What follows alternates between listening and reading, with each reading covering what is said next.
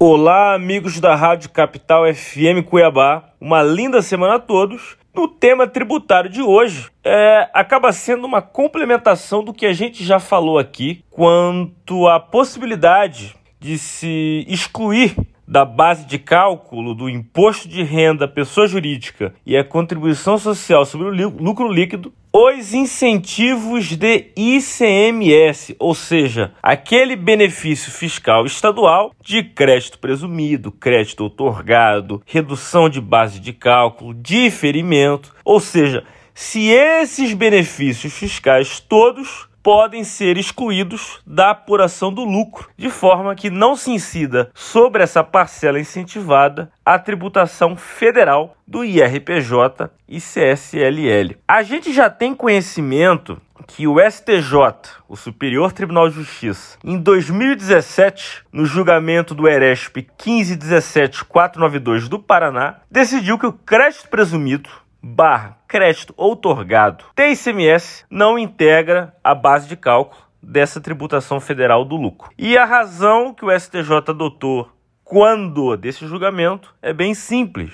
Sabe-se que o ICMS é um imposto estadual e os estados federados, que são os competentes para instituir esse tributo, também possuem a competência para desonerar esse ICMS em determinados setores empresariais industriais como forma de se alavancar o crescimento daquela região. Então, por exemplo, pode ser que para se atrair uma determinada fábrica, uma determinada planta industrial, é, o Estado incentiva, diferindo o ICMS quando da compra de ativo de equipamentos por parte dessa indústria. Difere-se o ICMS para que essa empresa monte a sua planta sem a oneração do imposto estadual.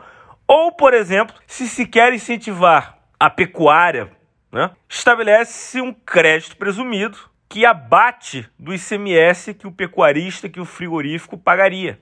Então, isso, ao gerar um não pagamento de ICMS faz com que se circule mais dinheiro no caixa da empresa. Porque se a empresa iria pagar, por exemplo, 30 reais de ICMS e por conta do benefício estadual ela somente vai pagar 10, quer dizer que 20 reais vão ficar no caixa dessa empresa. 30 menos 10. Logo, esses 20 reais, de acordo com a jurisprudência do STJ, quanto a crédito presumido, não compõe o lucro para fins de tributação federal, porque não poderia a União Federal tributar um benefício fiscal estadual. Agora, no ano de 2022, o STJ escolheu dois recursos, é, um de, do Rio Grande do Sul e outro de Santa Catarina, para decidir se esse entendimento quanto aos créditos presumidos, desse exemplo que a gente deu aqui, dos 30 menos 10, se esse entendimento da exclusão da base de cálculo da tributação federal do lucro se aplica aos demais incentivos, que é a redução da base de cálculo, a redução de alíquota, a isenção,